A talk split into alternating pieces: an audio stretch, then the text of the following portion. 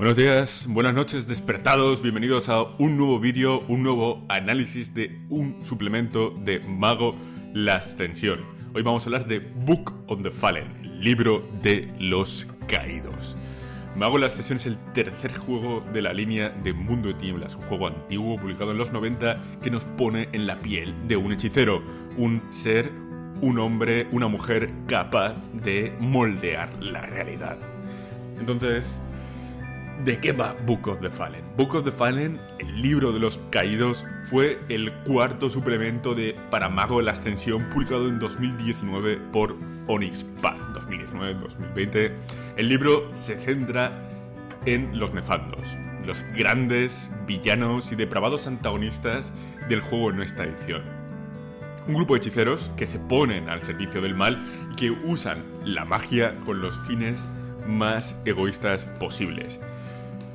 Pero antes de empezar, este es un vídeo en el que se, abordan temas duros, temas serios, relacionados con delitos sexuales, agresiones a menores, asesinatos, tortura y violencia. Así que quizás sea un buen momento para dejarlo si os parecen temas sensibles, que a mí me lo parecen, desde luego. De hecho, estuve planteándome eh, si grabar o no este vídeo. Toca temas muy delicados y va desde el fascismo hasta la pedofilia. Todo ello desde la perspectiva más personal posible. Y es que eh, este es el libro más personal de Brucato, en el que no duda en relatarnos experiencias personales o auténticas salvajadas que le han pasado a conocidos o familia suya.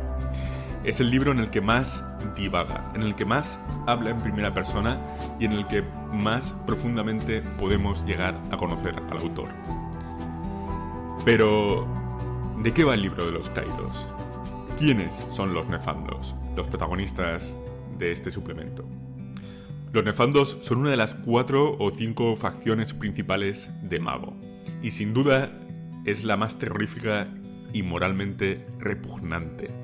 Si bien en sus primeras dos ediciones el conflicto de este juego se centraba en la guerra de la ascensión que enfrentaba totalitaristas, tecnócratas de tintes fascistas contra los, los anarquistas y místicos del concilio de nueve tradiciones, poco a poco este conflicto se fue matizando.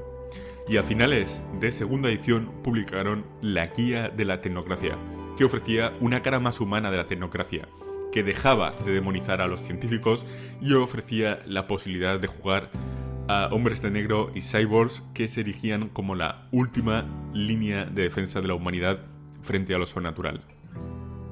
Os recomiendo echar un vistazo a los vídeos sobre la tecnocracia de este canal, que tenemos unos cuantos si os interesa este tema. Hace poco grabamos uno sobre Technocracy Reload.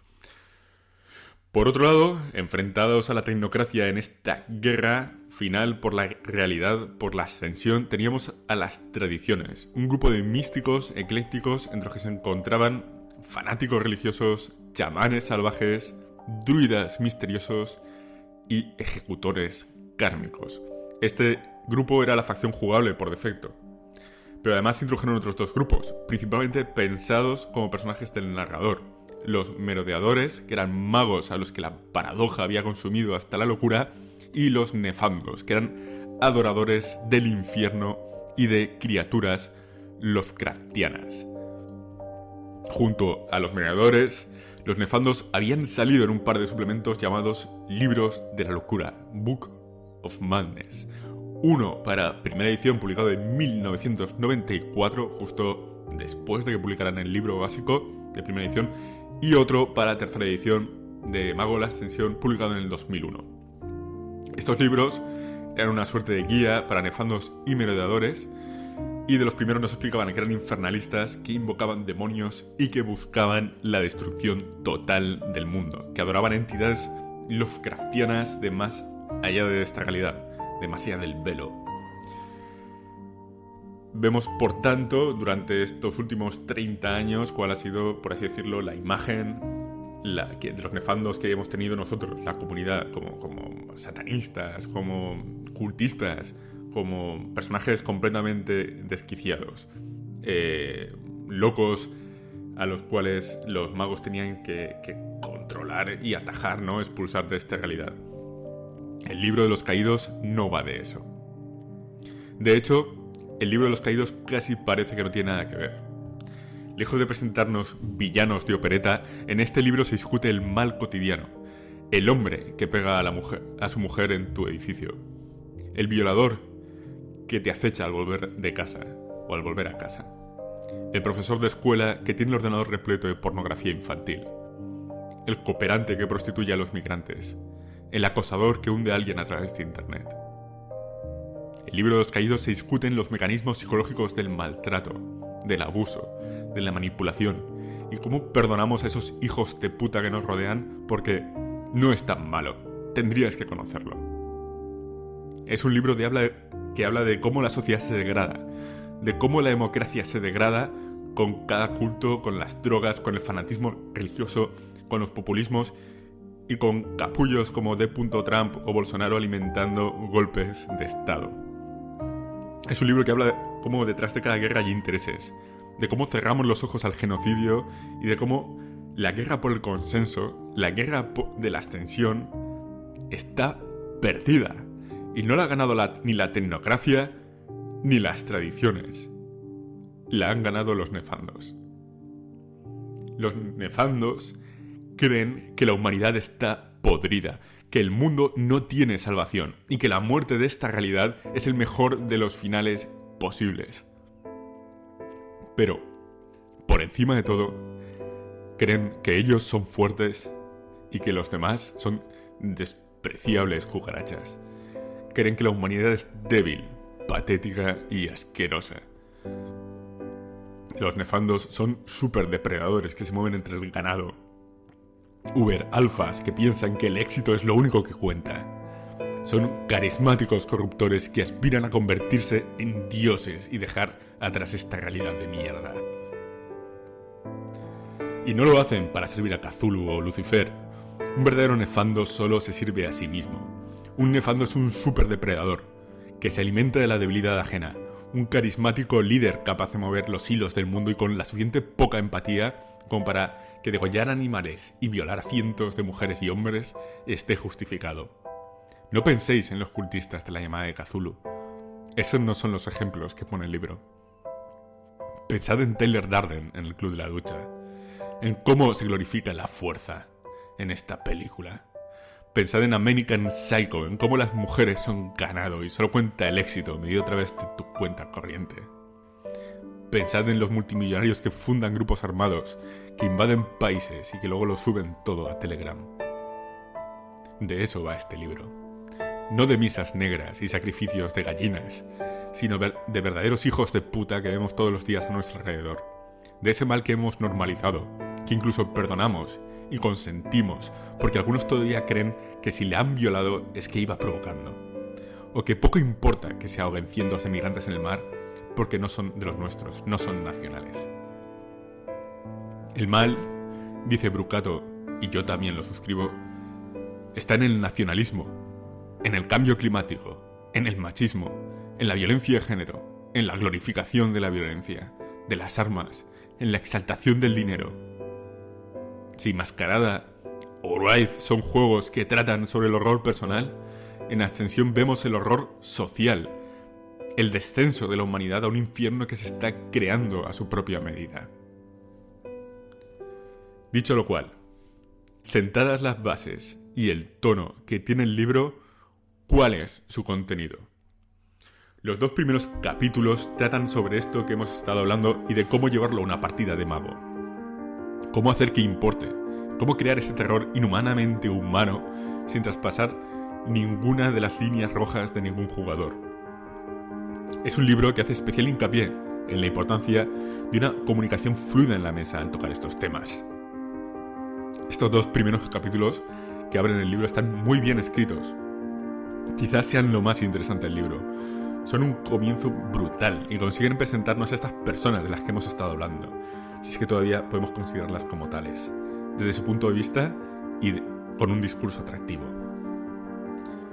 Te dicen algo así como, esta gente te dice algo así como, la vida es una mierda. La gente es una mierda. Pero tú importas. Tú eres un hombre. Tú tienes verdadero potencial. Atrévete a luchar y deja de llevar esa vida de loser. Ese es el discurso de los nefandos. Un discurso que oímos todos los putos días a través de las redes sociales. También nos hablan del proceso que siguen los nefandos para degenerar. ¿Qué cambia respecto a un mago? Cómo su avatar se retuerce en una crisálida infernal que invierte su alma y lo corrompe para siempre. Cuando un nefando emerge de esa transformación habiéndose enfrentado a sus pesadillas, ya no es quien era. Es un campeón del olvido, un aspirante a lo absoluto, a la nada, al vacío que lleva dentro. Todo eso tiene su explicación. Los nefandos comparten una serie de dogmas y rituales, siendo el paso por la crisálida el primero y el más importante. Otros de ellos son la consumación del Liviatán, o la búsqueda del absoluto a través del diamante negro, la forma perfecta, el agujero negro en el que aspiran a convertirse para alcanzar la divinidad. ¿Tiene sentido todo esto que estoy contando? los nefandos se lo otorgan a través de los clifóticos, una versión corrompida e invertida de la cábala, que también ofrece una versión invertida y podrida de las esferas. Recorriendo esta senda descendiente a través del árbol clifótico, los nefandos se descomponen, dejan atrás su humanidad y alcanzan la divinidad, o eso es lo que creen. Cada una de estas sendas clifóticas son los detritus de la creación, planos o dimensiones en los que habita la basura espiritual, son los infiernos y restos desechados de la umbra, los planos en los que reinan algunos de los demonios o criaturas que invocan los nefandos, ya sean ángeles caídos o entidades alienígenas. El tercer capítulo es el núcleo del libro. En este nos hablan de las principales facciones y prácticas de los nefandos, presentándonos su paradigma, varios personajes y ganchos de aventura. Nos hablan de un triunvirato de facciones antiguas que son las más conocidas. Los infernalistas, que adoran e invocan a los demonios. De los desquiciados Kalasha, que están completamente locos. Y los malfeanos, que adoran y siguen a entidades Lovecraftianas como el propio Wyrm. Estos son los nefandos que conocíamos en los libros anteriores. Pero luego vienen muchas más facciones, facciones que son extremadamente secretas, que ningún mago conoce y mucho menos sospecharía que son caídos. Entre estas podemos encontrar los mamonitas, al más puro estilo del lobo de Wall Street. Pensad en ese papel de Leonardo DiCaprio que tanto y tanto glorifican cierto tipo de gente en redes sociales. También podemos encontrar esclavistas, contrabandistas de armas, tratantes de personas, hackers que buscan despertar un dios digital o hippies que usan la cultura de festivales para captar a víctimas que luego explotarán sexualmente. Quizás los más originales sean los heraldos del basilisco, que buscan despertar una inteligencia artificial en la web oscura que sea capaz de poner de rodillas a la humanidad. Se lo están tomando con calma y lo están haciendo de forma inteligente. Además, tienen bastantes agentes infiltrados en la tecnografía. Otros grupos, como los bafometos, se mezclarían fácilmente entre las tradiciones, usando el buen rollito y las drogas para crear auténticas sectas capaces de arruinar vidas. Y es que ni las tradiciones ni la tecnocracia están libres de la amenaza nefanda, y a estas alturas se plantea la posibilidad de que ambas estén secretamente controladas por los caídos.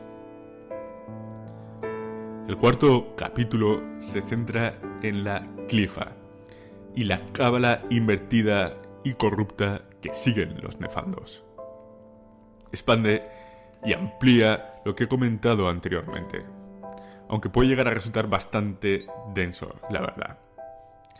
También nos habla de cómo en general no resulta difícil tocar el mundo en el que se mueven los nefandos. Esa mala vida está ahí, en cada ciudad. Todos sabemos en qué barrios y dónde buscarla.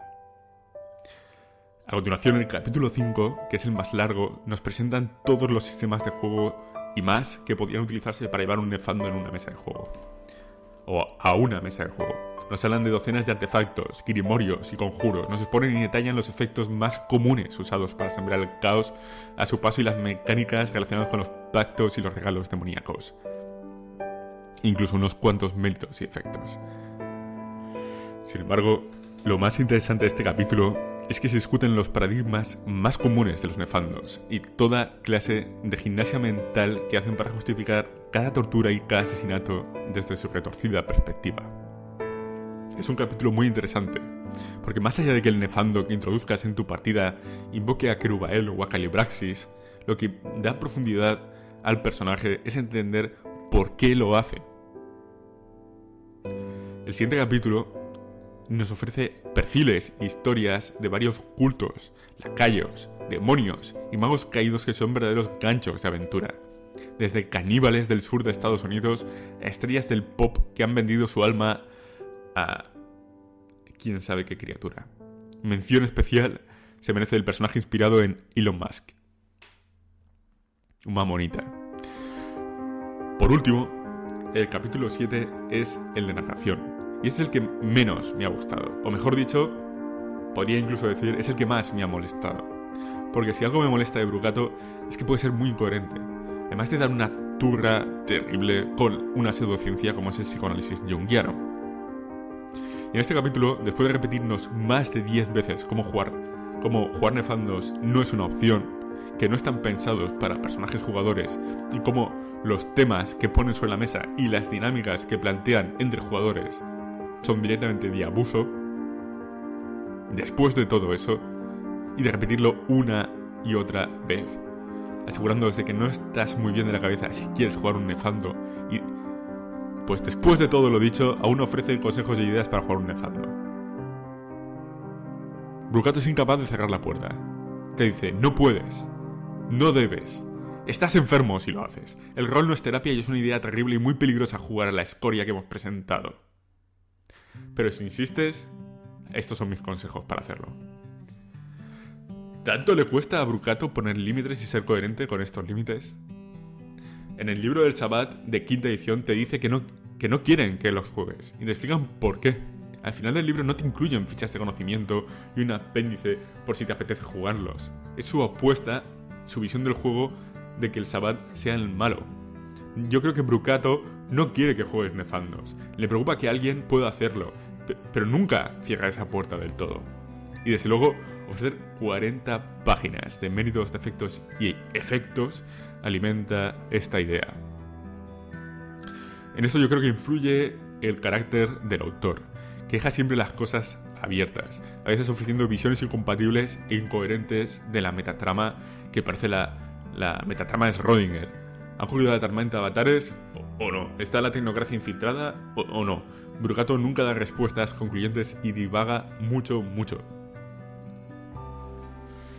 Bueno, y dicho lo cual, para mí, estas divagaciones hacen de este quizás el mejor suplemento de Mago 20 aniversario.